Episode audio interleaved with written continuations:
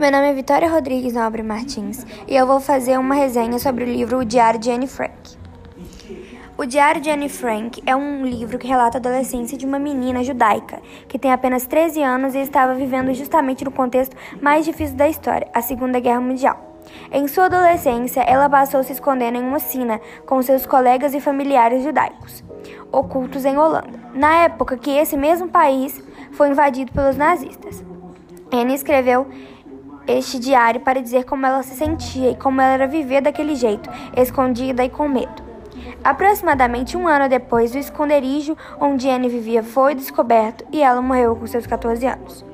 Depois de um tempo, seu pai descobriu o diário e o lançou, sendo este um livro muito interessante e marcante pelo fato de ter detalhes de uma adolescência de uma garota judaica que viveu um momento muito difícil na história.